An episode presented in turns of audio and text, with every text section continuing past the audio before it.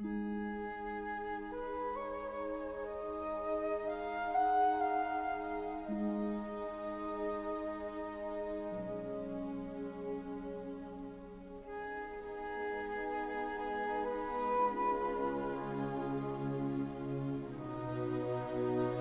lecture de l'Évangile de Jean au chapitre 5. Après cela, il y eut une fête des Juifs et Jésus monta à Jérusalem. Or, il existe à Jérusalem une piscine qu'on appelle en hébreu Bethesda et qui a cinq portiques. Sous ces portiques était couchée une foule de malades, aveugles, boiteux et impotents, qui attendaient le bouillonnement de l'eau. Car l'ange du Seigneur se lavait par moments dans la piscine et agitait l'eau. Le premier alors à y rentrer, après qu'elle avait été agitée, était guéri, quelle que soit sa maladie. Il y avait là un homme qui était malade depuis 38 ans. Jésus, le voyant couché là et apprenant qu'il était dans cet état depuis longtemps, lui dit ⁇ Veux-tu être guéri ?⁇ Le malade lui répondit ⁇ Seigneur, je n'ai personne pour me plonger dans la piscine au moment où l'eau bouillonne. Et pendant que j'y vais, un autre descend avant moi. Jésus lui dit, Lève-toi, prends ton brancard et marche. Et aussitôt l'homme fut guéri. Il prit son brancard, il marchait.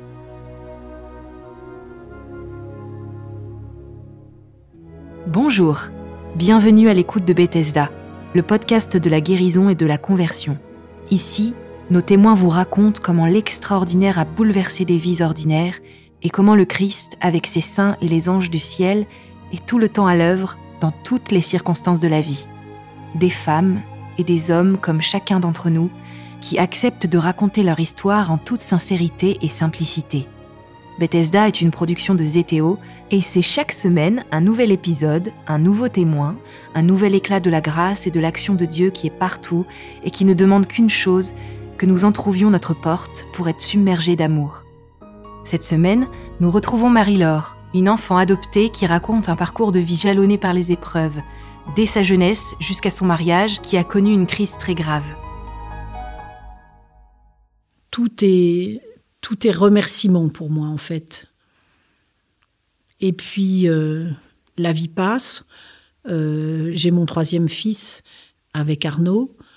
Euh, puisque je lui ai fait confiance, je me dis que voilà, la vie continue et donc il n'y a pas de raison de ne pas avoir un troisième enfant. Et puis on va faire construire une maison, une belle maison. Euh, et je mets beaucoup de d'efforts dans cette maison, beaucoup de j'y fais beaucoup de travail. Et puis euh, à peine un an après notre arrivée dans cette maison, Arnaud va tomber malade en 2001 il va faire un épisode délirant. Il va disparaître de la maison. Je vais le chercher partout. Je vais même le chercher au bord de la Seine, dans la Seine. Et puis je me dis finalement, euh, si euh, s'il se passe quelque chose, on m'appellera. Donc je rentre à la maison et je reste pas loin du téléphone. Et effectivement, dans la fin d'après-midi, euh, j'ai un coup de téléphone. On me dit c'est la gendarmerie pour me dire qu'ils ont mon, mari et que euh, euh, il a été euh, emmené à l'hôpital et qu'ils vont porter plainte contre lui. Et alors là, moi, je leur explique ce qu'il fait comme travail et tout ça. Et alors là, il y a un changement de ton du, du, capitaine, je ne sais pas s'il était capitaine ou commandant de, de la gendarmerie, en disant Ah bon, on ne savait pas et tout ça. Mais bon, euh, il est sous camisole de force et euh, vous ne pourrez pas le reprendre tout de suite. Et en fait, par la suite, euh, j'apprendrai qu'il a passé la journée à marcher de Croissy jusqu'à Paris. C'était le jour où il pleuvait le, le plus depuis trois mois. C'était vraiment la mousson. Et en fait, il disait qu'il avait des clignotants dans la tête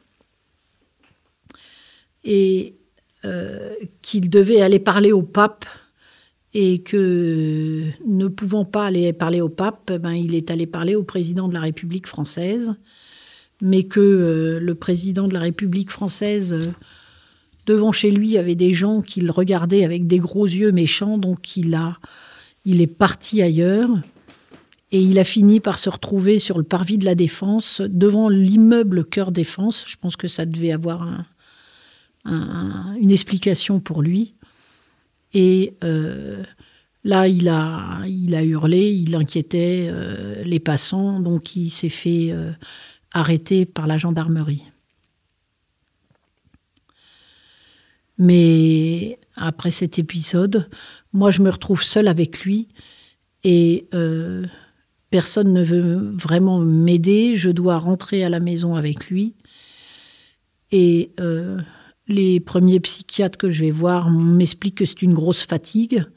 Quand vous avez trois enfants, que vous vous occupez de vos enfants et vous avez quelqu'un qui hurle à la mort comme dans Vol au-dessus d'un nid de coucou, euh, expliquer à vos enfants que c'est une grosse fatigue, c'est un peu compliqué, quoi. Et donc ça va durer pendant trois ans. Euh, J'aurai aucune aide de ma belle famille. Euh, la seule chose qu'on va me dire, c'est le démon qui attaque les familles pour les faire trébucher. Alors, je veux bien que ce soit le démon qui attaque les familles, mais enfin, ce qu'il faudrait peut-être, c'est ce que je dis d'ailleurs, il faudrait peut-être le soigner aussi, ça pourrait peut-être aider. Voilà, c'est la seule aide que je vais avoir, sauf de papa, euh, qui va m'aider et qui va, avec maman, euh, papa et maman vont m'aider et on va essayer de, on va s'occuper d'Arnaud pendant, ces trois ans. Donc parfois il va être hospitalisé et puis après il revient et puis il repart et pendant ce temps-là moi je m'occupe des trois garçons, j'essaye de, tout gérer. Euh, c'est difficile et c'est compliqué. Et puis euh, au bout de ces trois ans d'aller-retour euh, en psychiatrie, je vais finir par recevoir euh, un projet de divorce de la part d'Arnaud, euh, m'expliquant que je garderai les enfants pendant les vacances et que euh, et que et qu'il n'y aura pas de problème, quoi. Voilà. Mais moi, je n'ai jamais voulu divorcer, en fait. D'abord, Arnaud est malade, donc je ne pense pas à ça. Je dis pas que les choses étaient simples, parce que certaines m'ont dit, mais tu as dit que tu voulais divorcer, ou bah, quand on a un mari qui est, bipolaire, qui fait des, bouffées délirantes, euh, qui vous dit que euh, il y a des espions partout, que euh, il vous réveille la nuit en disant qu'il faut prier la Sainte Vierge, ce à quoi je réponds d'ailleurs que la Sainte Vierge dort, que je dors, que tout le monde doit dormir, parce que sans ça, comment voulez-vous gérer une famille après? Toute cette, toute cette folie, si vous voulez, je m'attendais pas à avoir, euh, à avoir euh, une lettre avec un, projet de divorce alors qu'il était encore à la clinique en train de se faire soigner.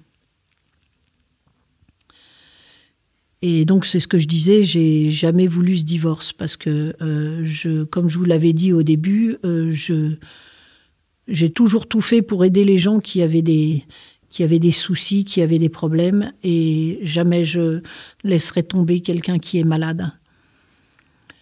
Et puis quand les gens sont malades, je suis d'une nature très calme, très patiente. J'ai une patience infinie. C'est peut-être aussi ce qui me perd parce que avant que je réagisse, il peut se passer des, des mois et des jours. Et donc j'essaye de gérer la situation et d'absorber les coups. Mais j'ai l'impression, en fait, petit à petit, que je suis devenue son ennemi.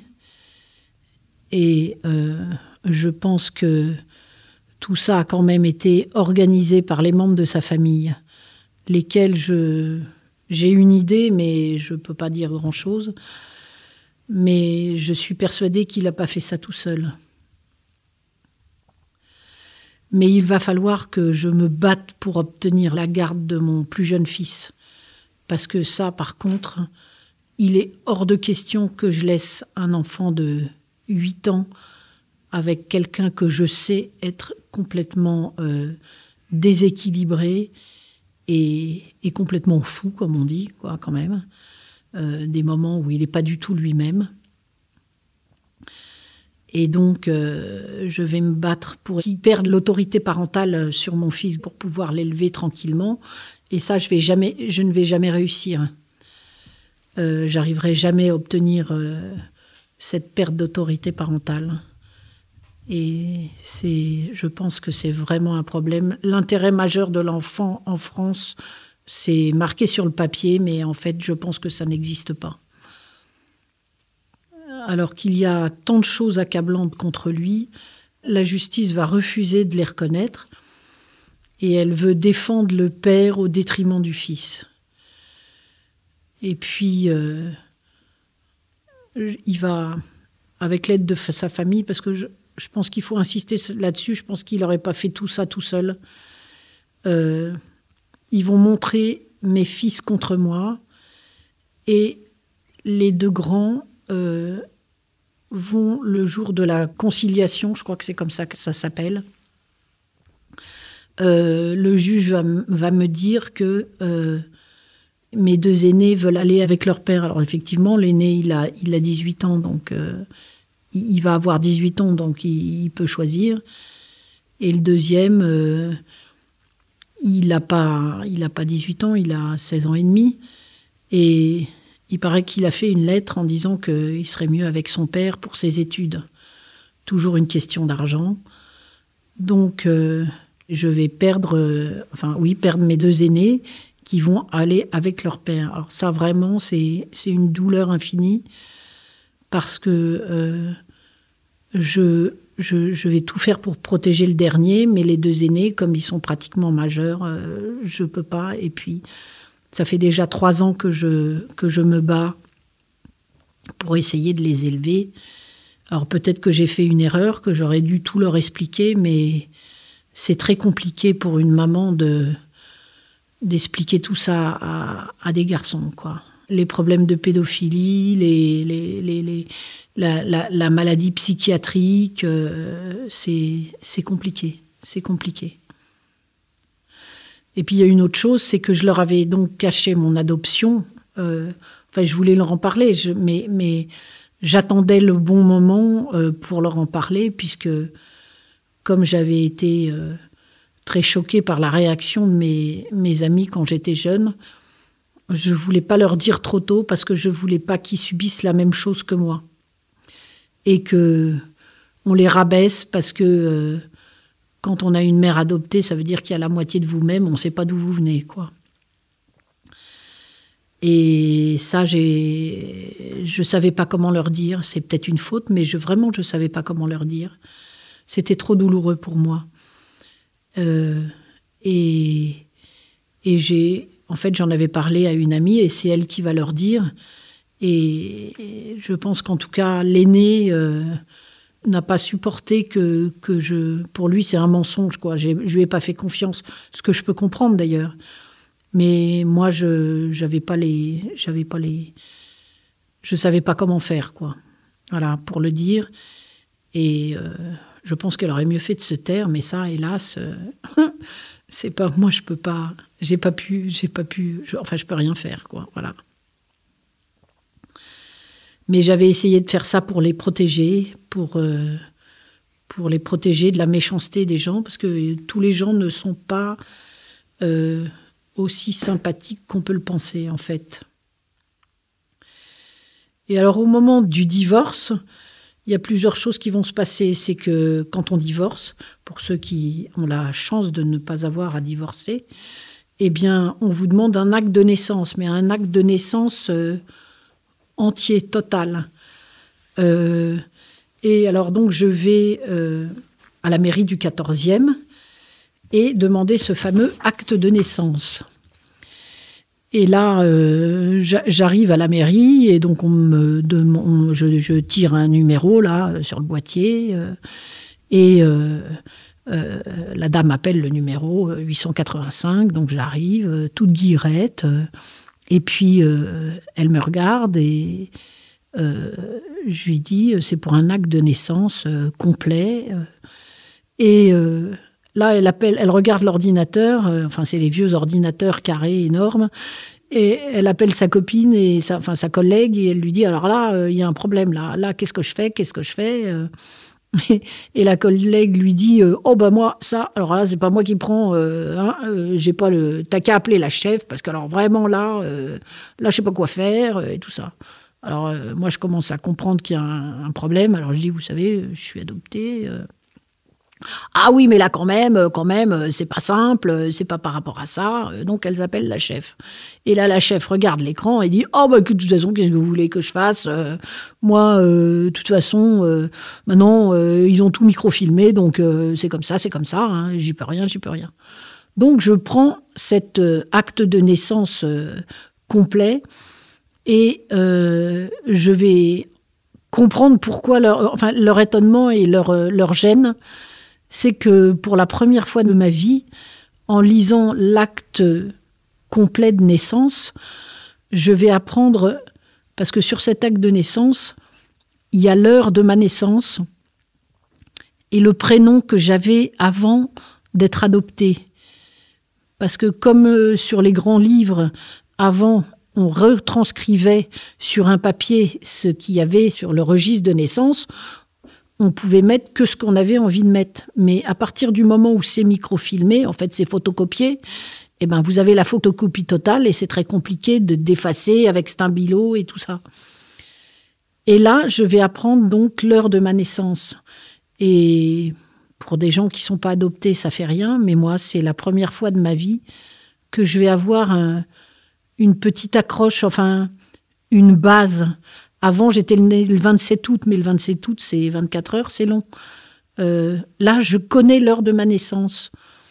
Et puis, je vais apprendre le prénom que j'avais avant. Et le prénom que j'avais avant, c'est Isabelle. Et puis, il y a la signature de l'officier, euh, de, la personne de l'hôpital qui est venue, euh, qui est venue pour signer à la place de mon père. Et, ben tout ça, ça commence à vous fixer. La, journée du 27 août devient plus, plus réelle pour moi. Parce que euh, bah, quand on vient d'avoir un enfant, euh, on lui explique, euh, c'était le matin, ton père m'a accompagné, j'ai failli accoucher dans la voiture, ou il s'est passé ci, il s'est passé ça. moi, on m'a rien raconté, je suis juste née le 27 août, mais c'est tout, quoi. Et là, ça me, ça me, ça manque un petit peu dans, ma vraie vie, en fait. Et euh, est-ce que ma mère savait euh, J'ai bien essayé plusieurs fois de le savoir, mais euh, j'ai fait des recherches sur Internet, mais j'ai rien, rien trouvé, en fait. Et quelques années plus tard, quand je vais suivre le conseil d'une très bonne amie, euh, je vais faire une retraite spirituelle euh, à Kakuna au Canada. C'est vraiment un endroit merveilleux, ça va être euh, vraiment super.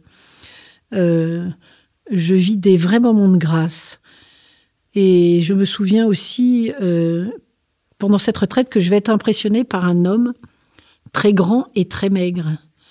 Euh, et c'est important parce que c'est pas un bel homme, quoi. Euh, et pendant cette retraite, on peut pas se parler pendant toute la semaine. C'est une retraite en silence.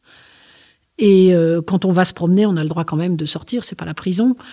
Et quand je le vois se balader et tout, je le trouve bizarre, un peu maladif, voilà.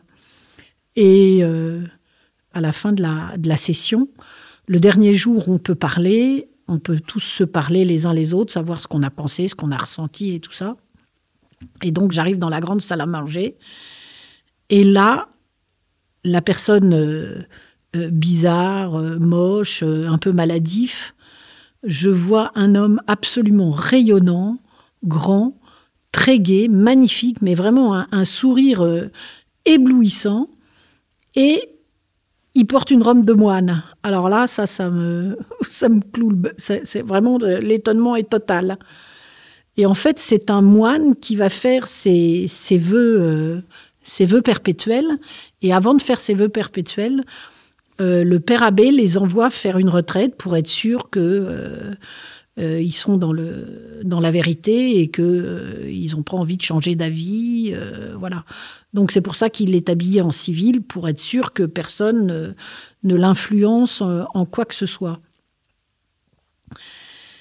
Et c'est un moine polonais. Et donc il est très rayonnant, très gai. Et on va parler ensemble. Et alors, il va me dire euh, que je lui fais beaucoup penser à Sœur Faustine, Sainte Faustine, et que je. Alors que moi, je me suis toujours sentie très attachée à Sainte Faustine. Euh, et il me dit que je lui ressemble, et par mon caractère et ma gaieté naturelle, euh, qui lui font penser à elle. Il me montre une image d'elle qu'il porte toujours sur lui, et mon visage ressemble au sien. Euh, cela m'a percé le cœur, euh, parce que le moine a allégé le poids immense qui pesait dans mon cœur. Euh, moi qui n'a pas de racines, qui ne peut rien répondre aux médecins qui me demandent quels sont mes antécédents familiaux, parce qu'à chaque fois qu'on va chez le médecin, on vous dit quels sont vos antécédents familiaux. Eh bien, il me fait ouvrir une fenêtre sur ce d'où je pourrais venir, en fait, le fait de ressembler à Sainte Faustine, qui est polonaise. Et donc, je me demande si j'ai pas des origines polonaises. Le jour de la conciliation en 2004, non seulement j'ai eu la lettre de mon fils, euh, le deuxième, euh, qui, euh, qui me dit qu'il veut aller avec son père pour ses études, mais le juge me dit Maintenant, madame, il faut peut-être songer à travailler. Alors là, je la regarde, euh, songer à travailler, parce que élever trois enfants, s'occuper d'un mari malade, c'est pas du travail. Ça, ça compte pour rien, ça compte pour du beurre. C'est vraiment euh, effrayant, quoi. Je veux dire euh, que les juges puissent être comme ça, mais à mon avis, elle ne devait pas avoir d'enfants, parce que comme elle avait travaillé pour devenir juge, elle avait bossé, elle n'avait pas fait d'enfants encore. Alors en fait, je ne vais pas me laisser abattre. Il faut que je m'occupe de mon dernier et être d'attaque si jamais les deux autres avaient besoin de moi. Parce que malgré qu'ils soient partis avec leur père, moi je sais ce qu'ils vont endurer euh, et ce qu'on va leur faire endurer parce que je continue à penser qu'ils ont été manipulés. Et donc, euh, si jamais ils ont besoin de moi, ils peuvent toujours revenir à la maison. Donc, je ne perds pas pied et je me sens toujours aidée. Je trouve une force formidable en moi euh, au pire moment. Et je pense que la Providence ne m'abandonne jamais. Et je pense que la Providence, d'ailleurs, n'abandonne jamais personne, même si on a des moments de, désespoir. Donc il faut que je retrouve du travail, puisque le juge m'a dit qu'il fallait que je retrouve du travail. Et euh, il faut que ça soit un travail pérenne, parce qu'il faut que je subvienne aux, aux besoins familiaux, même si le juge m'a donné euh, une pension alimentaire, mais euh, ça ne suffit pas. Et comme je vous l'ai dit euh, au tout début, je suis passionnée par la médecine, j'aurais aimé être médecin. Au début de mon mariage, d'ailleurs, j'avais convaincu une cadre de santé de bloc opératoire de m'embaucher euh, pour être instrumentiste, euh, ce qui avait failli être fait.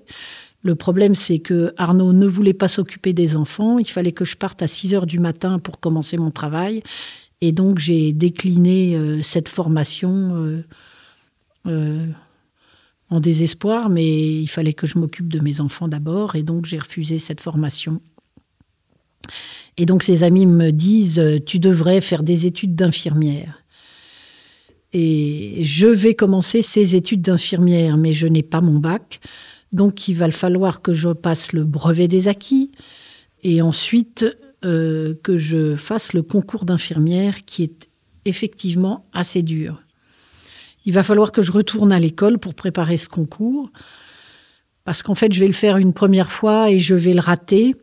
Et donc j'ai une de mes cousines qui est prof euh, de sciences sociales et qui va m'aider à euh, réapprendre à travailler.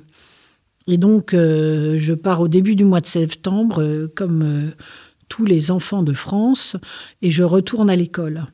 Et là, donc, j'arrive à l'école avec les petits bouts de chou de 4 ans, ceux de 10 ans. et comme cette école va jusqu'à la terminale, eh ben, je vais me retrouver en terminale sciences et sociales. Et donc, euh, je vais euh, préparer ce, concours avec cette cousine. Et d'ailleurs, la directrice qui m'accueille, parce qu'il a fallu demander un passe-droit, ou comment je me rappelle plus comment on dit, pour pouvoir rentrer dans cette école à cause des assurances. Et elle me dit, vous êtes la nouvelle professeure. Et je la regarde en rigolant et je lui dis, non, non, je suis pas la nouvelle professeure, je suis la nouvelle élève. Et alors elle éclate de rire parce qu'elle sait pourquoi je viens. Et donc voilà, je me retrouve dans une classe avec plein de jeunes et je vais passer 5-6 mois vraiment super avec des jeunes élèves euh, et puis euh, la grande élève euh, moi-même. Et donc, je vais réussir l'écrit du premier coup grâce à cette cousine. Et je vais rater l'oral à Garches. Et je sens qu'on, à cet oral, je sens vraiment qu'on m'a mis des bâtons dans les roues. Parce que, bien sûr, il y a mon nom, aristocrate, qui fait 15 cm sur les, sur les feuilles. Et puis, euh, j'ai vraiment l'impression que pendant cette orale, on trouve que je pique la place de quelqu'un d'autre. Euh, cet aristo euh, qui vient là reprendre des études, c'est n'importe quoi. Donc, je suis éliminée à l'oral. Et je vais repasser ensuite le concours à l'école d'infirmière de Saint-Germain-en-Laye. Et là, je vais réussir et donc je rentre à Saint-Germain pour trois ans et demi quand euh, j'arrive euh, dans cet amphithéâtre de Saint-Germain, là, il va y avoir un truc sympa, c'est que, euh, bon, je me mets devant parce que, quand même, il faut que j'écoute et que j'arrive à, absorber les centaines de pages que je vais avoir à apprendre par cœur. Et là, il y a un jeune qui vient me voir et qui me dit Ah, mais votre nom, est-ce que vous n'êtes pas la mère d'un tel? Alors je lui dis bah si, c'est mon fils aîné. Euh. alors il dit j'étais en classe avec lui. Et alors je lui dis bah maintenant tu vas être en classe avec sa mère. Et puis il y a une jeune fille qui vient euh, dix minutes après, qui me dit la même chose. Ah mais euh, est-ce que vous n'êtes pas la mère de de, de Alors je dis bah si si si c'est mon deuxième fils. Et elle me dit bah j'étais en classe avec lui. Bah, je lui dis toi aussi tu vas être en classe avec sa mère. Donc, euh, ce sont des moments très durs, mais c'est formidable. Euh, formidable parce que euh, j'ai été très bien accueillie par tous ces jeunes qui ont l'âge de mes enfants et qui vont être des copains pendant trois ans. Et je peux dire avec fierté que je n'ai raté aucun des devoirs sortables, aucun des examens, aucun des mises en situation professionnelles qui sont une vraie galère à vivre et je deviens euh, infirmière à l'âge de 49 ans. Voilà. Et comme je dis, je suis une jeune infirmière. Et depuis que je me libère petit à petit, euh, j'ai aussi, euh, je suis infirmière maintenant en santé au travail, c'est-à-dire que après les études d'infirmière, j'ai continué des études et j'ai fait un diuste de santé au travail. Donc je peux même aller jusqu'au doctorat maintenant si je veux. Et euh, j'ai aussi repris des études de, gémologie et je suis en train de terminer euh, un diplôme euh, de gémologue. Avant, à cause de ma mère, c'est comme si je n'avais rien fait, je n'ai rien entrepris parce que je ne me sentais bonne à rien. Et pourquoi infirmière? Parce que je me sens presque obligée d'aller vers ceux qui sont tristes et ceux qui sont souffrants. J'ai, j'ai une facilité innée à m'occuper des malades. Maman m'a toujours dit, je ne sais pas comment tu fais, euh, moi ça me dégoûte, euh, les pansements, tout ça. Et c'est vrai que j'ai ce charisme, c'est que je, quand je, c'est ce que je dis quand je rentre dans un hôpital, je suis, euh, je suis heureuse, pas heureuse que les gens soient malades, mais j'ai facilement euh, euh, le fit avec les malades, si on peut dire. Je ne sais pas comment l'exprimer, mais je sais leur parler, je, je n'ai pas peur de leur parler de leur propre maladie. Et ce que disent souvent les, les malades quand ils sont à l'hôpital, le problème, c'est qu'on nous parle plus normalement. On n'ose plus nous dire comment ça va, euh, on n'ose pas nous demander euh, ce que c'est que euh, la prise de sang qui a été faite, pourquoi on a des tuyaux partout et tout ça, alors que c'est tout à fait simple pour un malade de dire ben voilà, on, est en train de me passer un produit pour les reins, pour le cœur, pour machin. Enfin, on aime bien expliquer ce qui se passe, simplement nous parler de notre vie. Et quand le malade est à l'hôpital, bah, sa vie, c'est la vie de l'hôpital. C'est pas, euh, c'est sûr que c'est pas la vie de l'extérieur. Et moi, j'ai pas aucun problème pour parler de ça, leur demander s'ils souffrent, si ça leur fait mal, euh, si, si on peut faire quelque chose euh, pour eux, qu'est-ce qu'ils ont envie de faire, même de parler de la suite, qu'est-ce qu'ils vont faire après quand ils vont sortir de l'hôpital et tout ça. Parce qu'un malade, même s'il est gravement malade, il y a toujours l'espoir de sortir. Euh, c'est pas nous qui choisissons notre mort, et ça, j'en suis persuadée. Et donc, euh, tant qu'il y a de la vie, il y a de l'espoir. Et donc, je reviens euh, à mes études. On est la dernière promotion qui doit passer des examens et avoir des mises en situation professionnelle. Et ça, c'est des moments très stressants et je vais faire un dernier devoir qui a lieu le 5 mai. Mais le 1er mai, j'apprends la mort de mon frère Georges. Et ensuite, mon père est au plus mal. Et je vais quand même réussir l'examen de justesse dans les pires conditions qu'on puisse avoir. Mon père au plus mal, mon frère qui vient de mourir, et euh, maman qui va demander euh, d'aller reconnaître le corps de Georges parce qu'elle se sentait incapable d'y aller. Et puis je suis frappée par sa principale réaction quand elle apprend la mort de Georges. Elle se tourne vers moi et elle me dit On doit prévenir sa mère. Comme si elle savait qui sont les parents biologiques de Georges, euh, ce qu'elle n'a jamais voulu reconnaître depuis.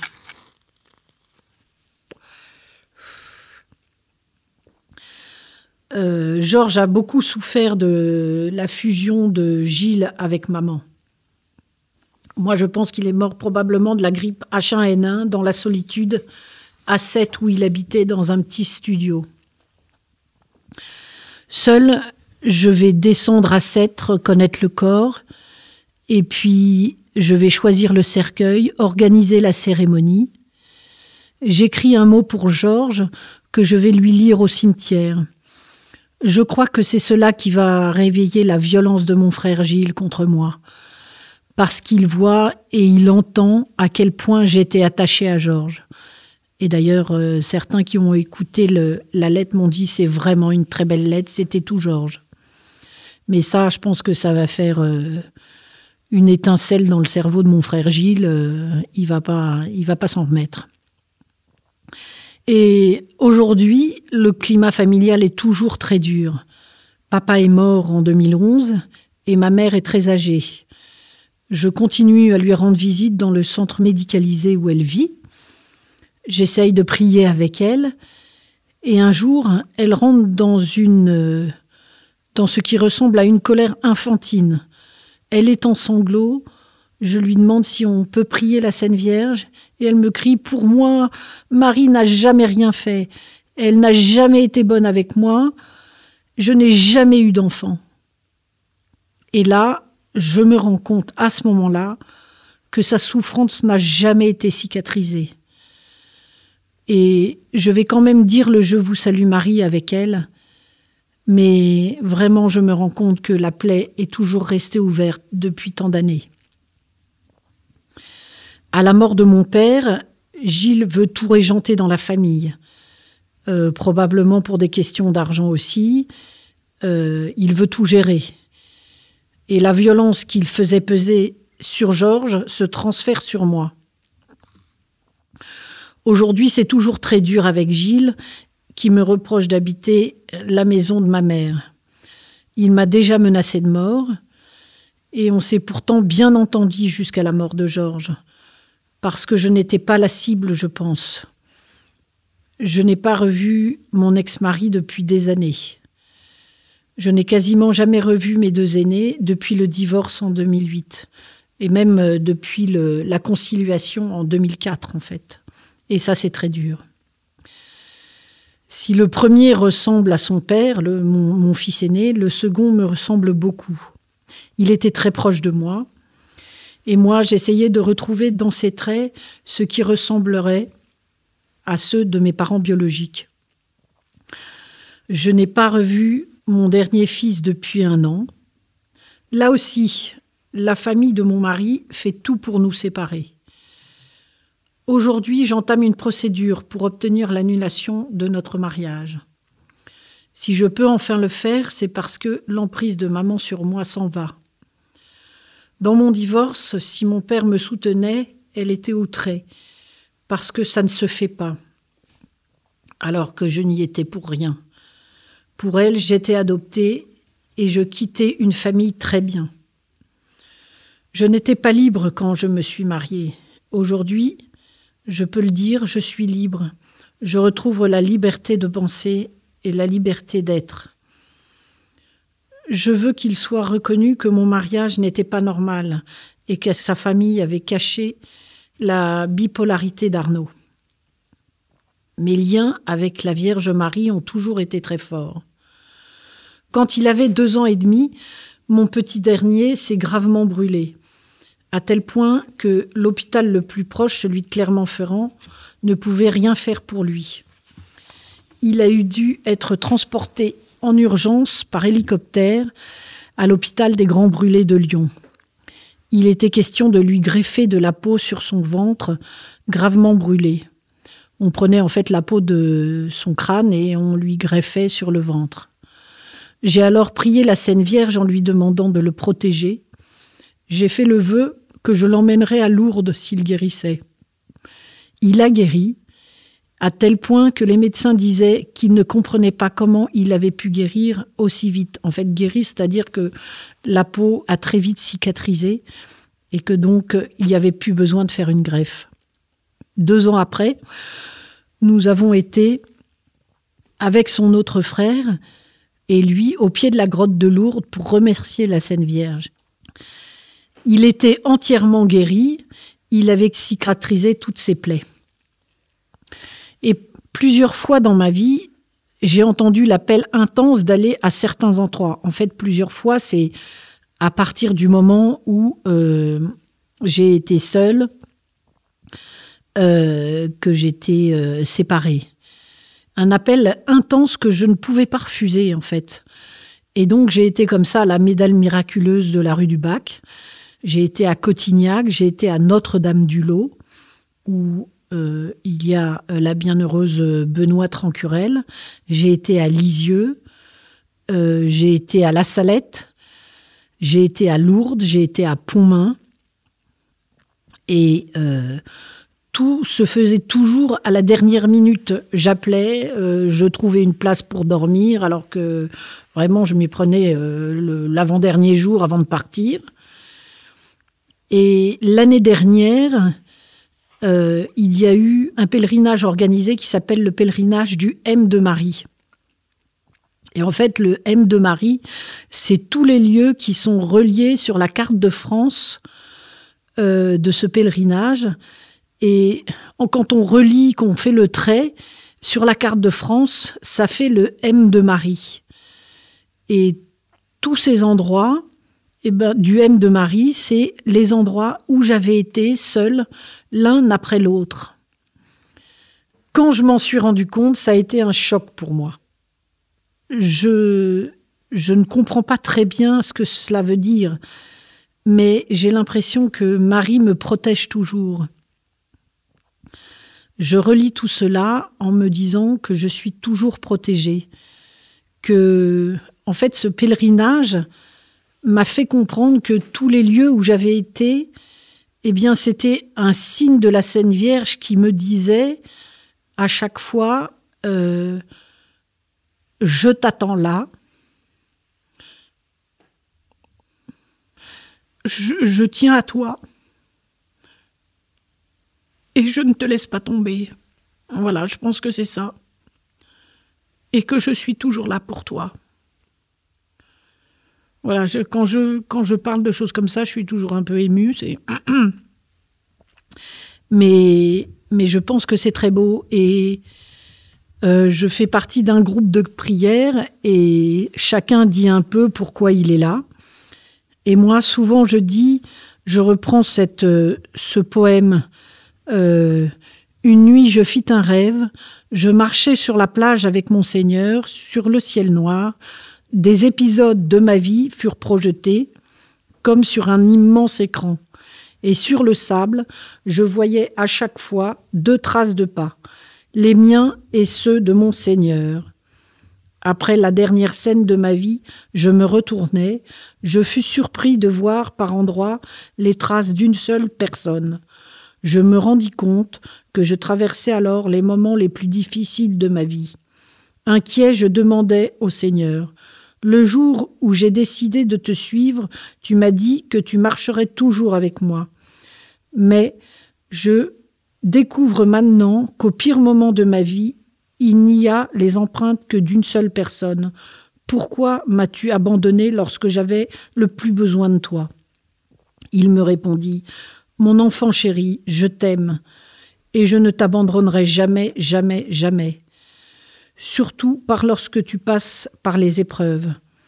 Le jour où il n'y a eu qu'une seule empreinte dans le sable, c'est exactement ce où je t'ai porté dans mes bras. Voilà, et je pense que c'est exactement ce qui se passe pour moi aussi. La Sainte Vierge et le Seigneur me portent dans leurs bras.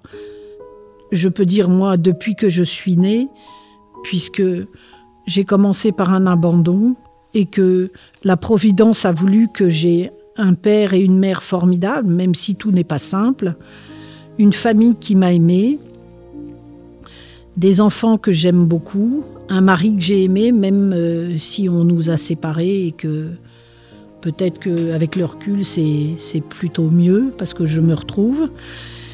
Et puis, euh, toute l'expérience de ma vie euh, que je viens de vous raconter.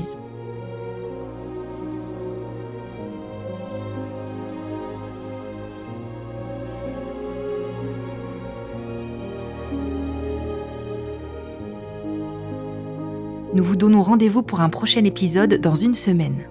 Si vous pensez que votre témoignage ou celui d'un proche pourrait intéresser les auditeurs de Bethesda, nous vous invitons à prendre contact avec nous en nous écrivant à l'adresse suivante témoignage@bethesda-podcast.fr. Nous vous garantissons de vous répondre avec toute la discrétion nécessaire dans certains cas. Et si vous avez apprécié ce témoignage, si vous voulez soutenir l'effort de Bethesda qui est diffusé gratuitement, nous vous invitons à faire un don sur le lien de paiement en ligne indiqué dans le descriptif de cet épisode. Bethesda doit être diffusé au plus grand nombre.